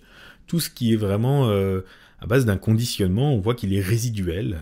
moi, vraiment, je suis pas du tout, du tout partisan d'aller chercher, par exemple, une symbolique de l'orage. Bon, visiblement, il a dû se passer à un moment donné un truc, une expérience, ou qu'elle soit dans l'enfance, ou qu'elle soit à l'âge adulte, ou plusieurs expériences, ou un, un faisceau d'expériences qui ont, à un moment donné, en tout cas, planté une graine à l'intérieur que, voilà, orage égale danger, euh, donc il faut fuir. Mais euh, peut-être que cette protection est un petit peu, que le danger est un poil surestimé, et que cette protection est un peu excessive, et du coup, euh, finalement, pose plus de problèmes qu'elle ne, qu'elle ne, qu'elle ne protège réellement. donc il va falloir que cette réaction soit redéfinie, reprogrammée, mhm. mise à jour. Visiblement, il y a une réaction qui est irrationnelle, mais qui n'est pas complètement dénuée de bon sens. On comprend bien. Là, là en l'occurrence, en plus, vraiment, c'est une, réaction de peur par rapport à quelque chose chose qui potentiellement peut être dangereux, vraiment. Euh, juste là, bon, il y a peut-être moyen de s'en protéger un peu comme les autres le font, hein, avec un comportement prudent, mais, euh, mais, mais, pas, mais pas une telle, une, telle perte de, contrôle. Donc, euh, déjà, reconnaître les choses sous cette forme-là. Donc, on en avait parlé hein, quand on avait, on avait beaucoup détaillé la question des peurs et des phobies, mais c'est bien de revenir. Mais déjà, reconnaître les choses sous cette forme-là. Moi, je trouve que ça fait du bien aux gens d'entendre que, c'est un mécanisme naturel qui est peut-être, euh, et même très utile, de protection. Euh, peur et protection, euh, ça peut être, au lieu de parler de peur, on peut parler de protection. Mais qui, qui, qui, est mal réglé, quoi, qui, qui surréagit là. Et donc, du coup, forcément, on a l'impression que c'est c'est ça cherche à nous nuire, mais non, ça cherche pas à nous nuire. Euh, c'est un réflexe qui qui est qui s'est conditionné d'une certaine façon et il va falloir agir dessus. Et à un niveau conscient, on peut pas véritablement comme ça, en un claquement de doigts, euh, changer euh, la façon dont un réflexe est conditionné. Avec l'hypnose, par contre, on peut. Euh, et c'est même très efficace, hein, franchement. Alors là, pour le coup, ces choses-là, c'est rare que ça, demande du, ça donne du fil à retordre, quand même. Par contre, à condition de, Il vaut mieux perdre du temps sur l'induction. À la fois, je le dis un peu tout le temps, mais là, en l'occurrence, ça me semble vraiment très pertinent. Je pense que vraiment passer beaucoup de temps sur l'induction, il n'est pas perdu, justement, parce que derrière, ça peut aller assez vite, en fait. Une fois que la personne est dans une bonne hypnose, il suffit de lui demander, ok, euh, vous m'avez dit que quand il y a un orage, euh, vous réagissiez de telle et telle et telle façon. Ah oui, oui. Euh, ok, là j'aimerais que vous imaginiez un orage maintenant que vous êtes en hypnose. Mhm. Comment il faudrait que vous réagissiez? Ben, Il faudrait que je sois comme ci, comme ci, comme ça. Très bien. Prenez le temps de le faire alors, de le vivre. Imaginez, vous allez, je vais, je vais compter jusqu'à 3, et à 3, vous allez plonger en vous, vous allez complètement oublier que j'existe, complètement oublier l'environnement et rentrer dans une hypnose encore plus profonde que celle-ci. Vous allez prendre le temps de vivre une situation où vous êtes là, il y a de la pluie, etc. Et puis soudain, il y a un orage. Et puis vous allez prendre le temps de réfléchir à comment réagir et vous allez prendre le temps de réagir de la meilleure manière possible, la plus appropriée. Et une fois que c'est fait, vous me le dites. Donc là, je laisse la personne en silence, euh, je compte jusqu'à 3, 1, 2, 3. Je laisse la personne faire sa tambouille, qui est rendu possible à un niveau presque hallucinatoire parce qu'il y a eu une bonne induction avant. Et puis la personne ensuite, elle revient et puis elle fait c'est fait. Puis là, je peux lui demander alors c'était comment? C'était bien. Est-ce que de l'avoir fait là maintenant, euh, ça vous donne le sentiment que ça y est, vous êtes prêt désormais à réagir de cette manière-là? Et très souvent, en fait, la personne va dire oui, si elle me dit non, je peux lui dire eh bien très bien. Alors on va refaire plusieurs expériences jusqu'à ce que vous sentiez que ça y est, c'est ancré en vous. Vous avez désormais cette nouvelle option, cette nouvelle réaction, vous vous, l'êtes euh, programmé en, vous-même. Mais très souvent, la personne va me dire oui, là je le sens, c'est bon, je l'ai fait, il euh, y a aucune raison, puisque je viens de le vivre euh, et que je viens de vivre les choses telles qu'elles auraient dû se passer, je vois aucune raison de ne pas le vivre à nouveau comme ça dans l'avenir. Et ça, c'est une chose importante, c'est qu'en fait, euh, si on fait ça sans hypnose, fermez les yeux, imaginez qu'il y a un orage et imaginez que vous réagissez bien. La personne l'a imaginé, elle l'a pas vécu. C'est pas un vécu, c'est pas une expérience. Donc la prochaine fois qu'il y aura de l'orage, elle pourra se dire Ah oui, je me souviens de ce que j'avais imaginé, mais serais-je capable de le vivre? Euh, Il y a toujours ce doute, c'est pas sûr. C'est pas, pas. Alors que si l'hypnose est assez profonde, au moment où elle l'a fait, elle l'a plus qu'imaginé, elle l'a vécu elle a vraiment euh, ressenti en elle que son, toute sa neurologie et sa physiologie euh, réagissaient de cette manière appropriée. Résultat, quand elle vivra à nouveau un orage dans le futur, ça, elle enfin, ça sera déjà un souvenir, elle pourra se souvenir de la façon dont elle l'a vécu. Il n'y a aucune raison qu'elle ne sache pas le revivre puisqu'elle l'a vécu. Euh, ça, donc ça y est, en quelque sorte, c'est réglé, il y a déjà un précédent. Et c'est à ça que sert beaucoup l'hypnose, hein, à créer des précédents, à créer des précédents, à créer des futurs souvenirs à créer des expériences qui, plus tard, serviront de base, de souvenirs pour réactiver la façon dont ça s'est passé durant l'hypnose. Donc d'une certaine façon, il y a une méthode qui est très très pratique. Bah, en gros, la futurisation, ça marche aussi très très bien. Ça, c'est vraiment de mettre. Je parlais de la régression tout à l'heure. Euh, ce que je viens de dire là, c'est une futurisation. Hein. C'est-à-dire que je plonge la personne en hypnose euh, et je lui fais euh, vivre l'expérience telle qu'elle se passera bien. Euh, quand il y en a un conditionnement simple, ça suffit, hein. et, lui demander si ça lui suffit pour sentir que ça y est, c'est ancré. Et d'une certaine façon, elle se l'est programmée en, suggestion post-hypnotique, c'est-à-dire que sa futurisation va servir de précédent. Ensuite, ça va servir de souvenir. Souvent, d'ailleurs, on va le dire, on va dire, eh bien, tant mieux quand l'occasion se représentera, quand à nouveau il y aura un orage, eh bien tout naturellement, votre corps et votre cerveau vont se souvenir de ce que vous venez de vivre, là. Et donc, euh, et donc vous pouvoir se réorienter vers ça, et non pas vers l'ancien souvenir vers lequel vous régressiez. Vous allez régresser à ça. C'est-à-dire que c'est ça désormais votre le précédent. C'est ça désormais le précédent qui fera, oui, qui fera, qui fera, qui servira de modèle pour vos réactions futures, quitte à ce qu'elles s'émancipent et elles continuent de s'améliorer. Donc euh, la, voilà, la, futurisation me semble, par exemple, une très très bonne méthode pour déconditionner quelque chose de simple comme ça. Après, je dis pas, hein, si ça suffit pas, il faut aller fouiller plus loin, les significations, les machins, etc. Mais très souvent, ça peut suffire. Ok. Pas mal. Qu'est-ce que ouais, ça complète, ça complète un peu le thème. C'est bien. On peut revenir parfois sur des thèmes qu'on avait pas mal euh, développés, mais s'il y a de nouveaux outils, des nouvelles idées qui peuvent revenir, euh, tant mieux. Mhm. Qu'est-ce que qu'est-ce qu'on a d'autre Dis-moi?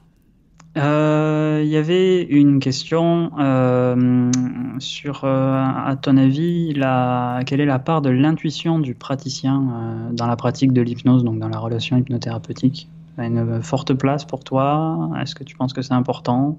Est-ce que tu penses qu'il vaut mieux pas projeter, etc c'est très délicat. Hein, ouais, je sais, c'est pour ça que je te la pose. Cette question, c'est très délicat cette question entre ben, l'intuition, euh, si on a de l'expérience, si on a vu des, des, des, des, centaines ou voire des milliers de personnes, qu'on a fait des milliers de cas, etc., forcément il y a une intuition, hein, comme dans n'importe quel métier. Euh, il y a des schémas qui sortent naturellement. Le cerveau tire des lois comme ça, et forcément il y a des gens, ils nous disent deux, trois trucs, toc, on leur sort un truc, évidemment ça fait mouche parce que en réalité notre cerveau a entendu des milliers de fois ça. Et forcément, il y, a, une très forte intuition. Et, cette intuition-là peut exister chez des gens qui débutent, puisque quelque part, ils ont entendu des, millions de personnes. Et donc, chez certaines personnes, déjà il peut y avoir une intuition psychologique qui est assez juste. Mais euh, je, n'inciterai pas quelqu'un qui commence par exemple à trop faire confiance à son intuition, parce que souvent les gens qui en parlent le plus d'ailleurs peuvent être des gens finalement, même s'ils ne le reconnaissent pas, qui peuvent être très centrés sur eux, voire narcissiques. Il y a mon intuition, mais moi j'écoute mon intuition, j'écoute mes sensations, moi, moi, moi, moi, moi, moi, moi, en gros je m'écoute moi et j'écoute pas l'autre, et qui euh, vont projeter des trucs. Non mais moi j'ai senti en moi que cette personne était comme ci, comme ci, comme ça, ou qu'il fallait lui dire ça. Et donc je lui sors ça, et, parfois c'est complètement à côté de la plaque. Alors souvent la personne va dire mais mon intuition est très juste, les gens me le disent. Ben oui, parce que souvent, en fait, elle a un gros biais, c'est que les gens sont polis. Euh, moi, ça m'arrive très souvent, très souvent en formation, d'avoir des gens, disons, un petit peu plus perchés que moi, mais j'aime beaucoup, hein, j'ai aucun problème avec ça, mais, euh, mais, qui me disent Non, mais toi, Antoine, t'es comme ci, t'es comme ça, je suis sûr que t'as vécu ci, ça, ça et ça. Et parfois, je sens qu'ils y tiennent tellement, je leur fais Ouais, ouais, c'est pas faux, il y a de ça. Donc forcément, j'ai pas, ça me saoule, j'ai pas envie de leur dire, mais c'est complètement à côté de la plaque. Mais c'est souvent complètement à côté de la plaque. Ou alors c'est des trucs qui sont vrais pour tout le monde de toute façon. Mais c'est souvent faux en fait. Et euh, mais je vais pas le dire. Ou alors je vais chercher à trouver, ah bah ouais, c'est pas faux. Si je vois ça comme ça et comme ça, ben du coup c'est vrai. Donc forcément, si tout le monde est aussi poli que moi, ben à force ils finissent par y croire, ils sont renforcés dans leur truc et et donc forcément, ils sont persuadés d'avoir un don euh, euh, qui est parfois vrai. Parfois vrai. Moi, j'ai vu quand même des gens qui, euh, des praticiens qui marchent à une intuition qui est assez, assez formidable, mais mais personnellement, en tant que sujet, même si j'ai un médium devant moi, ça peut me saouler qu'il soit à l'écoute de son intuition plutôt que de moi. Donc je dirais neutralité. Euh, je suis très partisan d'une hypnose quand même où on est à l'écoute de l'autre, euh, on est neutre, où on se prend pas pour un Jedi. Euh, c'est pas, puisqu'on répète à tout le monde que l'hypnose n'est pas un don. je vois pas pourquoi il faudrait essayer d'en faire un don. Il y a une intuition professionnelle qui se crée avec le temps et l'expérience. Mais moi, quand j'ai une intuition qui me vient, systématiquement je la questionne et je me dis oula est-ce que c'est bon ou pas? Et ça m'arrive de non pas de l'imposer à la personne mais ça m'arrive de lui donner en lui disant ben voilà je vais vous dire là je viens de vous écouter et il me semble qu'il y a un truc qui me vient. Donc je vais vous le dire et franchement mais dites-moi si c'est à côté de la plaque. Et très souvent d'ailleurs les gens me disent ouais c'est en partie vrai mais pas totalement ou là non euh, mais vraiment si je leur donne un truc qui me vient comme ça c'est vraiment en leur disant euh, si c'est à côté de la plaque, dites-le moi, vraiment, vraiment. Euh, c'est juste, euh, c'est juste une intuition qui me vient. Mais sinon, je vais m'en méfier, peut-être chercher à la vérifier. Euh, une intuition doit être corrélée par deux, trois autres éléments, quatre autres éléments, des preuves, voire une vérification de la part de la personne. Et si c'est durant la séance, il y a un mot qui me vient et je le dis parce qu'il me semble, il me semble être. Et souvent, les gens à la fin, ah, vous avez dit tel mot, je le pensais tellement, vous avez dit exactement ce qu'il me fallait entendre Bon, là, pareil, on ne sait pas si c'est une vraie intuition ou si simplement que la personne, au moment où elle l'a entendu, on l'a dit avec une telle conviction qu'elle a cru que c'était ce qu'elle voulait entendre, rétrospectivement. Mais peu importe, en tout cas, ce qui est important, c'est l'effet. Donc, en effet, on peut faire preuve de... À ce moment-là, il faut quand même écouter aussi ce qui nous vient. Parce que c'est quand même aussi une réalité qu'on a un inconscient face à un inconscient et que, évidemment, mon inconscient, j'observe inconsciemment des tas de choses. J'entends inconsciemment des tas de choses. Ah, euh, évidemment, il y a ce que j'entends consciemment, il y a ce que je pense consciemment, il y a ce que j'ai observé consciemment. Mais évidemment qu'il y a énormément d'informations qui sont pénétrées à l'intérieur de moi, de ce que la personne a dit, a fait, etc. Et puis de toute l'expérience passée, de, des types euh, semblables.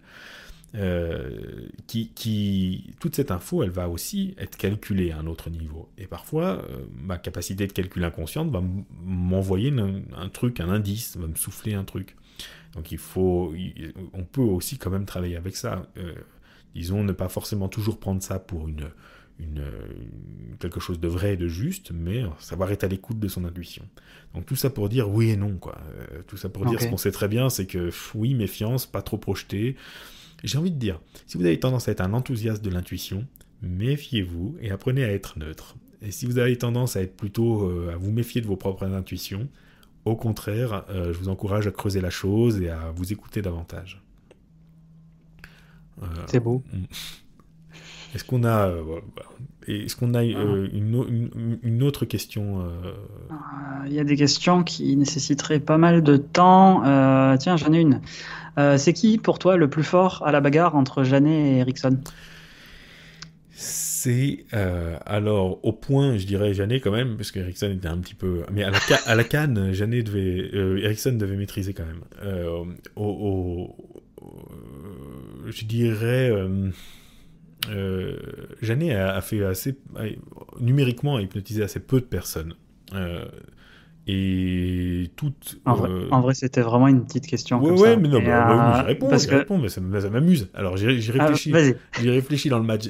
Janet hypnotisait peu de personnes, et surtout, ce qui est important, hein, j'en profite pour le redire, Janet travaillait en laboratoire avec des hystériques ou des névrosés et des gens qui euh, rentraient en hypnose très facilement. C'est-à-dire, ces méthodes d'induction n'étaient pas forcément ouf, quoi, parce que du coup, il, était sur une, il y avait une sélection.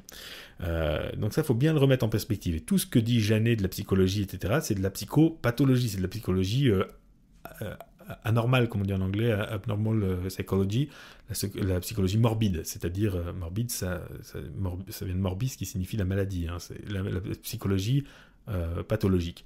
Alors qu'Erickson, lui, euh, travaille avec des sujets plus divers et il aime bien se donner du fil à retordre sur des sujets résistants. Donc je dirais, point de vue hypnose, quand même, euh, Erickson est, largement au-dessus. Mais Janet, point de vue, point de vue des théorisations, l'expérience, tout ça, c'est bien cool quand même. Bien sympa. Ça fait quand même partie de mes chouchous, mais, mais bon, c'est difficile. Hein. c'est un peu comme c'est un peu comme demander si je préfère papa ou maman, quoi. C'est très difficile. mais c'est ça, je te, je te balancerai bien d'autres questions, mais là, tu n'aurais pas le temps de, développer beaucoup plus. Et justement, il y, a, il y avait euh, cette précision derrière. C'est une vraie question, toi qui, toi qui les connais quand même bien, qui a bien étudié ce domaine-là tu as étudié un peu tous les, euh, tous les euh, grands enfin tous les grands influenceurs de l'hypnose. S'il devait en rester un pour toi, c'est qui le plus grand hypnotiseur de tous les temps? Il reste à venir. Euh, le plus grand hypnotiseur pour l'instant de l'histoire de l'hypnose, parce que tous les temps, Il vous parle en ce moment même. Surtout que si, si on considère l'hypnose au sens large, c'est-à-dire même des pratiques qui ne portent pas ce nom, mais qui, qui ont toutes les caractéristiques, c'est compliqué, je les connais pas tous, puis je connais pas tout le monde, et c'est difficile en plus de savoir entre les théoriciens et ce qu'ils faisaient dans la pratique, c'est pas évident. Mais là, dans les grandes figures, je dirais, je sais pas, c'est difficile à hein, dire. Hein. Mais par exemple, moi j'ai quand même une admiration, je sais pas forcément le plus grand, mais c'est vraiment... Euh, pour moi, euh, tout à l'heure je disais à quelqu'un, euh, euh, si, Erickson était notre Jésus, notre Moïse, ça serait Puisségur.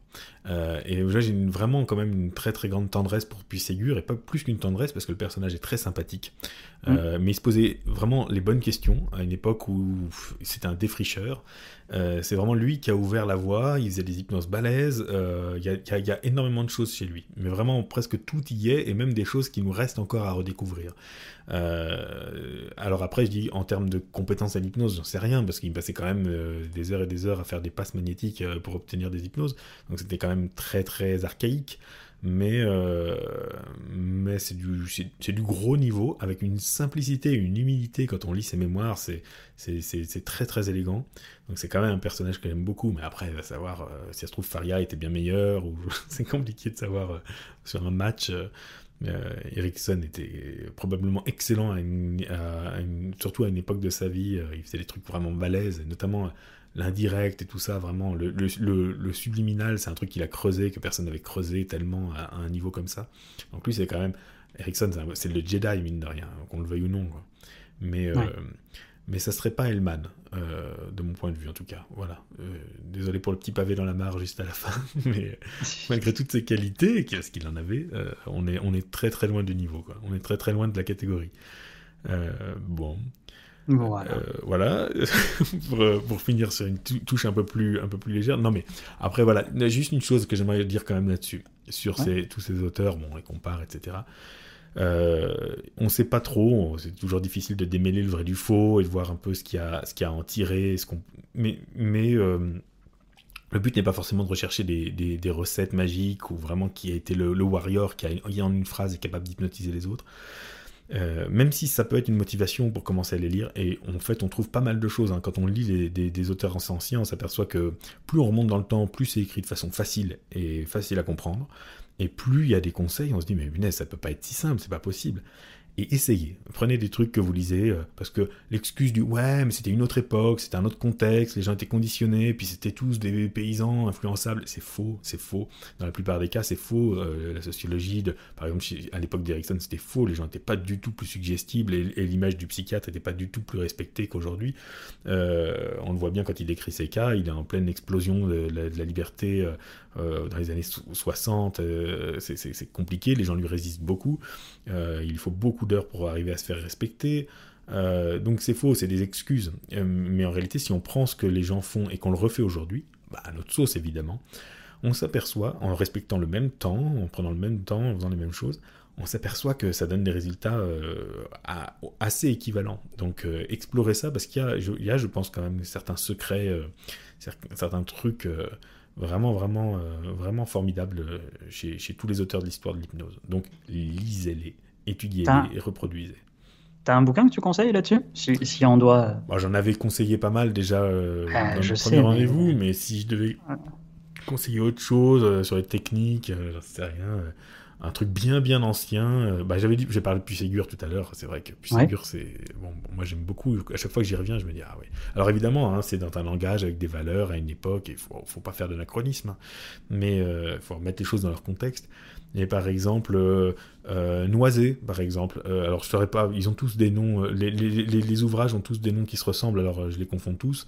Mais Noisé, le général Noisé, N-O-I-Z-E-T, qui est un des, un des fondateurs de la discipline aussi, par exemple, quand on lit ça, on se dit, waouh, mais en fait, ils avaient compris déjà énormément de choses. Euh, et, c'est très très proche du terrain, du concret, du pratique. Donc par exemple, voilà, lisez Noisé. Euh, ça peut se trouver sur internet gratuitement en plus. Euh, c'est chouette comme tout. Donc voilà, lisez ça. Super. Puis je pense qu'on va, on va terminer là-dessus. Hein, si, ça vous va, je suis désolé encore hein, pour tous ceux à qui j'ai pas eu le temps de répondre, comme d'habitude. Mais qu'est-ce qu'on avait d'autre Dis-moi rapidement. Qu'est-ce qu'on avait d'autre comme question la prochaine fois éventuellement?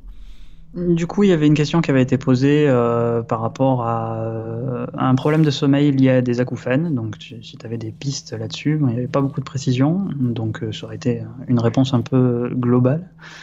Et il y avait une réaction sur les. Quand tu parlais au départ, tu sais, de, de l'étudiante de 21 ans qui, qui, qui, avait du mal à passer à l'action, tu as parlé des scénarios, tu sais, des différents scénarios possibles dans la futurisation.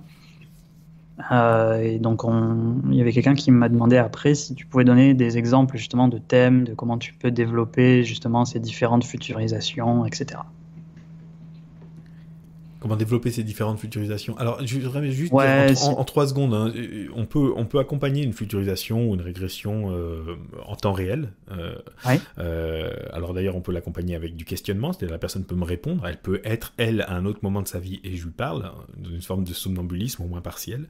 Je peux l'accompagner aussi par du monologue, et là, vous pouvez, enfin, vraiment en temps réel, par exemple, la personne va passer 10 minutes à faire sa futurisation et moi je lui je l'accompagne pendant ce temps-là.